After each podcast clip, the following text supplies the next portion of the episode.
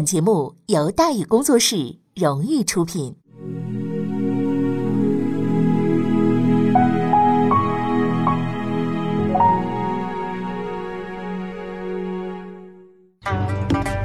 说书唱戏劝人方，三条大道走中央，善恶到头终有报，人间正道是沧桑。给您续上一杯茶，我慢慢的说，您细细的品。听大禹。话说明朝，除了咱们广播直播以外啊，我们还在喜马拉雅独家网络发布。各位呢，可以登录喜马拉雅手机和电脑客户端，搜索“大禹茶馆”，选择收听。上期节目咱们说到哪儿啊？咱们说到荥阳大会，张献忠直言不讳，获得机遇，李自成眼光独到。没错，李自成发现了自己还有一条路可走啊！当然，除了他自己以外，还有呢整个的民军啊。李自成以他卓越的这个战略眼光和无畏的勇气，指出了那条唯一的道路。他说了：“我们也不去山西，也不去陕西，也不去四川，我们也不去河南，我们去哪儿？攻打大明的都城，那里太容易打了。他闹着吗？他不是闹着。”当然了，那个所谓的都城不是北京啊。事实上，明代都城有三个，北京是北都，南京是南都，还有一中都叫凤阳。打北京，打北京不行，打北京太远了，估计路上就让人给干挺了。打南京那是白扯啊。但是打凤阳，哎，有把握。凤阳呢，位于南直隶，就是今天属于安徽境内啊。这个地方呢，之所以被当做都城啊，只是因为它是朱元璋老家。事实上呢，这里唯一与皇室有关系的东西呢，就是监狱，就专门关押这个皇亲国戚的宗室监狱。除此之外呢，这地方可以说是什么都没有，不是穷，也不是非常穷，而是非常非常穷。但是凤阳虽然穷，还特喜欢摆谱，毕竟老朱家的坟就在这儿嘛。逢年过节呢，喜欢搞个花灯游行呢，反正自己关起门来乐是吧？警卫都没多少，你就这样的地方，你这不打白不打嘛，对不对？但是可以，你要是进攻这里的话，可以吸引朝廷的注意力，扩大起义军的影响。可是话虽这么说啊，毕竟洪承畴已经围上来了，有人去打凤阳，就得有人去打洪承畴。这么多头领是谁都不想自己吃亏，所以会议时间很长，讨论来讨论去，大伙儿都说：“哎呀，凤阳这软柿子我们去捏啊！”最后呢，他们终于在艰苦的斗争中成长起来，领悟了政治的真谛，想出了一个只有绝顶政治家才能想出的绝招，就是抓阄。嗨，抓到谁就是谁，谁也别争，谁也别抢，这玩意儿也做不了假。哎，自己服气，大家服气。抓出来结果，兵分三路，一路往山西，一路往湖广，一路往凤阳。但是这结果呢有点问题啊，因为当年明月先生查了一下，抓到去凤阳的恰好是张献忠、高迎祥、李自成，啊，没话说了。但凡是没办法了才抓阄，但有的时候抓阄都没办法，真没办法。抓到好阄的一干人等向凤阳进发了。几天之后，他们将震惊天下。在洪承畴眼里，所谓民军都是群没脑子的白痴。但一位哲人告诉我们，老把别人当白痴的人，自己才是一白痴。很巧，民军抵达凤阳的时候啊，是元宵节。根据惯例呢，这一天凤阳城内得放花灯，许多人呢都涌出来看热闹。哎呀，防守可以说是十分的松懈了。就这么着，数万人在夜色的掩护之下，连大门都没开，大摇大摆进了凤阳城。哎，话说回来，有问题得解决一下。大门都没开就进了凤阳城，怎么进去的呀？走进去的。为什么？因为凤阳根本就没城墙。凤阳之所以没有城墙，是因为修了城墙会破坏凤阳皇陵的风水。就这么着，连墙都没爬，顺顺利利、溜溜达达、稀里哈趟的就进了凤阳。哎，进了老朱家的这个龙兴之地。接下来的事情就比较顺理成章了。据史料记载，带军进入凤阳的是张献忠。啊，如果是李自成呢，估计就比较文明了。可是张献忠先生那是很难指望他文明的。之后的事情大致介绍一下啊，守卫凤阳的几千人全军覆没，几万多间民房连同各衙门单位全部被毁。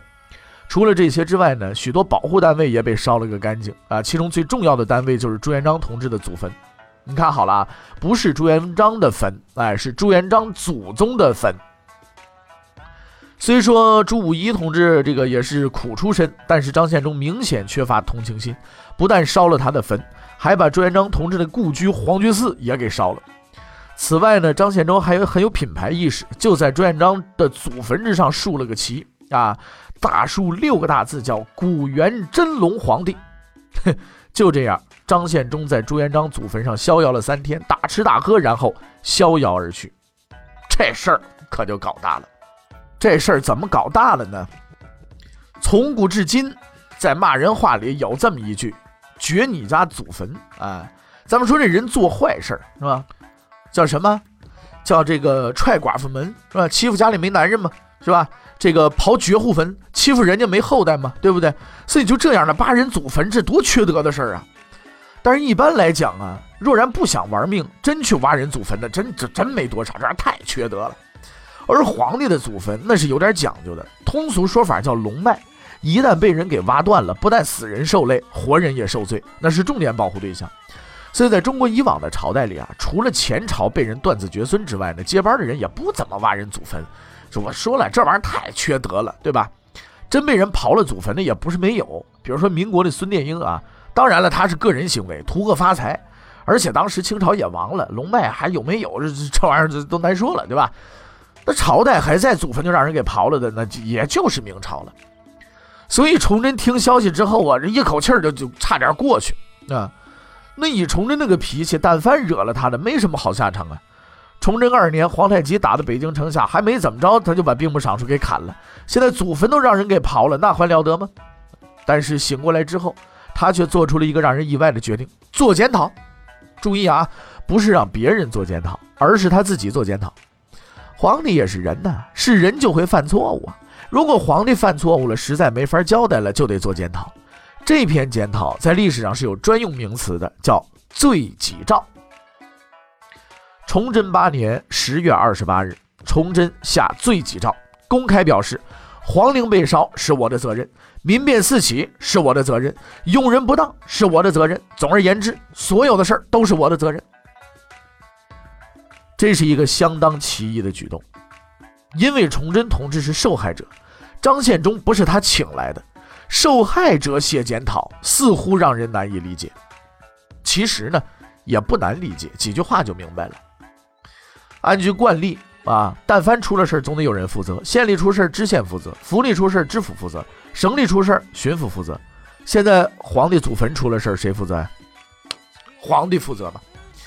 对崇祯而言，所谓龙脉未必当真。你要知道，当年朱元璋先生的父母死了，都没地儿埋去，就是拿着木板子到处走，找了块地儿随便就埋了。要说龙脉，那只是朱元璋自己的坟被人给掘，没被人给掘了，就没有大问题，是吧？但是祖宗的祖宗的坟被掘了，这玩意儿毕竟影响太大，必须得解决。那解决的方法是什么呢？就只能是自己哎做检讨了。事实也证明啊，这是一个相当高明的方法。自从皇帝祖坟被掘了以后，上到洪承畴，下到小军官，人心惶惶，唯恐这事儿拿自己开刀。据说左良玉啊，连遗书都写了，就等着被拉出去砍了。那既然皇帝做了检讨，大伙儿就都放心了，哎，接茬干活。当然了，皇帝背大锅，那小锅也得有人背啊。凤阳巡抚和巡案被干掉了，哎，这件事儿呢也就到这儿结束了。崇祯这么大度，不是因为他脾气好，但凡是个人刨了他祖坟，都能跟你玩命，更何况是皇帝呢？但没办法。手底下毕竟就这么几个人能能打，要把洪承畴、左良玉都干掉了，谁干活啊？啊，对于这一点呢，洪承畴、左良玉是很清楚的。为了保证脑袋明天还在脖子上，他们就开始全力的追击齐军。说追击也是比较勉强的，因为民军那个数量大致有三万、三十万，而官军呢总共才四万人，就算把一个人掰开两个人用，那也没法搞定啊。好在呢，还有一个仪当时的人，就是曹文照，为保证能给崇祯同志个交代。崇祯八年六月，曹文照奉命出发追击民军。曹文照的攻击目标是十几万民军，而他手底下就三千人。啊，自打开战起，曹文照就始终是以少打多，几千人追着几万人是家常便饭。但是上山次数多了，终究会遇到老虎的。曹文照率领骑兵一口气追了几百里，把民军打得落花流水，斩杀数千人。但是自古以来呢，人多打人少啊，不是没道理的。跑了几百里之后呢，终于醒过来了。三千人嘛，不就是跑这么远，这么快，至于的吗？是不是啊？于是，一合计，集结精锐兵力三万多人，回头准备跟曹文照的这这个决战，是吧？正面对刚，是吧？崇祯四年，曹文照跟民军打过无数次仗，从来没输过，胆子特大，冲的特猛，一猛子就扎进去了。这一进去，可就再没出来。民军已经走投无路了，这次他们也没打算逃跑，那打算往死了拼啊！而曹文照由于太过激动，只带了先锋一千多人就跑过来了。三万个往死了拼的，对一千个激动的啊亢奋的，用咱们现在编制来算的话，相当于啊一个人打一个排，能完成这个任务的估计啊只有兰博了。曹文照不是兰博啊，但他实在也很猛啊，带着骑兵冲了十几次，所至之处死伤遍地。从早晨一直打到下午，斩杀敌军几千人。眼看快到晚上，杀的差不多了，曹文照准备走人了。啊，这不是开玩笑啊！曹总兵那是骑马来的，就算打不赢，跑也能跑赢。但是在混乱的包围圈中，他集结兵力呢，发动突击，很快，哎，就这个突出了缺口，啊，准备呢回家洗澡睡觉去。但当时这个场面相当混乱，谁都没认出谁来。在明军看来，跑姐没关系，所以也不带有人去管这个缺口。但是关键时刻出情况了，曹昭骑马经过大批民军的时候，有一小兵正好被俘了，正好瞅着曹文照了，一激动喊了一句话：“将军救我！”当时那个环境啊，应该是很吵的，有多少人听见的很难说。但很不巧，有一个最不该听见的人听见了。这个人是民军的一个头目，而在不久之前，他曾经在曹文照部队里干过。作为一个敬业的人，他立即对旁人大喊：“这就是曹总兵！”那既然是曹总兵，那就别想跑了，对吧？民军集结千人，蜂拥而上，围攻曹文昭。这下子曹文昭可麻烦了。这个时候，他手底下的人呢，都已经被打散了，跟随在身边的就几个随从，必死无疑啊！必死无疑的曹文昭，在他人生的最后时刻，诠释了什么叫勇敢。面对上千人的围堵。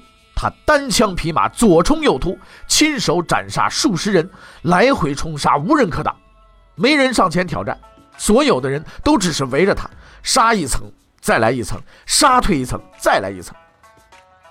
曹文照是猛人，猛人同样也是人，包围的人越来越多，他的伤势也越来越重，于是，在即将力竭之时，他抽出了自己的刀，在所有人的注视之下，他是举刀自尽。曹文照就这样死了，直到生命的最后一刻，他依然很勇敢。无论如何，一个勇敢的人都是值得敬佩的。崇祯皇帝听到这个消息之后，极其的悲痛，立即下令追认曹文照为太子太保，开追悼会，发抚恤金，料理后事。从某个角度来讲，曹文照算是解脱了，而崇祯皇帝呢，还得接茬受苦啊。毕竟呢，几十万人还跟那儿闹腾，这个烂摊子必须得收拾。所以曹文照死后不久啊，崇祯就派出了另一个人。当时的局势呢，已经是不能再坏了。凤阳被烧了，曹文照被杀了，皇帝也做了检讨。原先被追着四处跑的民军，终于达到了风光的顶点。据史料记载，当时的将领，包括左良玉、洪承畴在内，都是畏畏缩缩，遇上人了，能不打就不打，非打不可也就碰一碰。只求把人赶走拉倒，别在自己防区里转悠，这就算是万事大吉。对此呢，诸位头领大概也是明白的，经常带着大队人马转来转去。有一次呢，高迎祥带着十几万人进河南，左良玉得到消息，带人去看了看，啥都没说就回来了。哎，照这么下去的话，估计高迎祥就算进京城，大伙也只能看看了。然而呢，一切都发生了变化，从那个人到任开始。对这个人，崇祯给予了充分的信任，啊，给了一个绝后而不空前的职务——五省总督。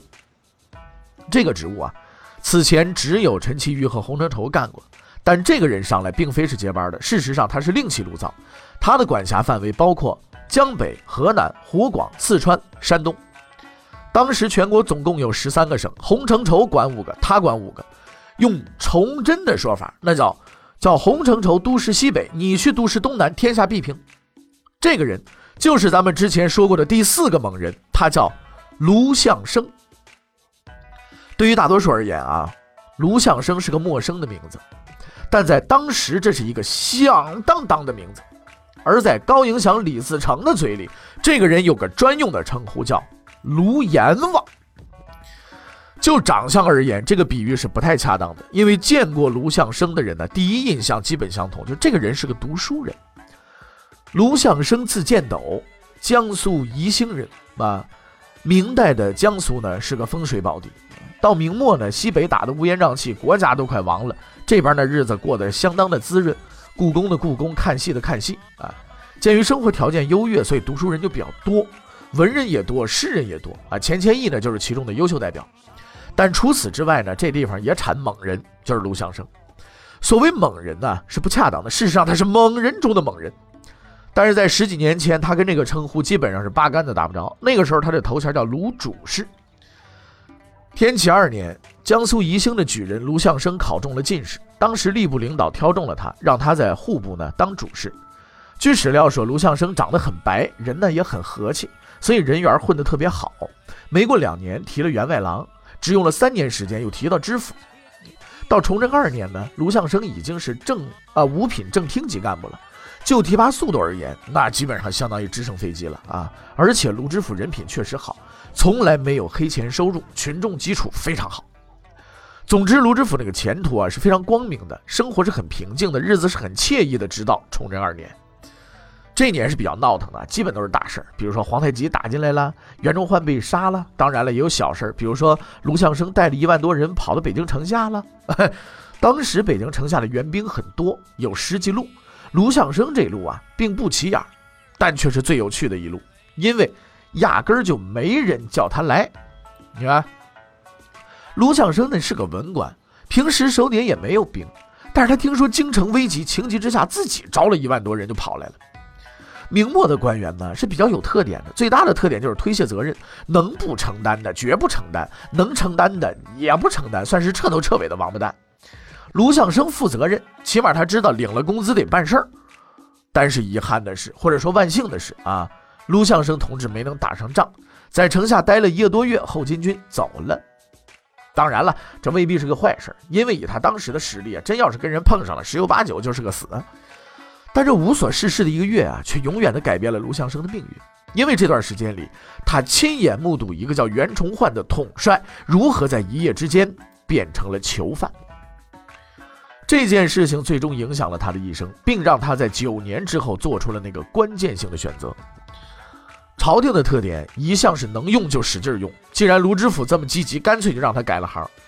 崇祯三年，卢象升提任参政，专门负责练兵。那么走上军职的卢象升，又是如何建立自己的班底的呢？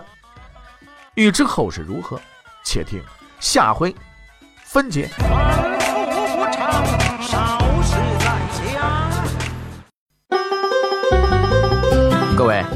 你想跟大禹交流吗？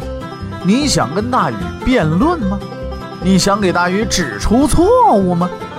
来微信吧，微信搜索订阅号“大禹茶馆”，哎，就能实现了。记住啊，禹是宇宙的宇。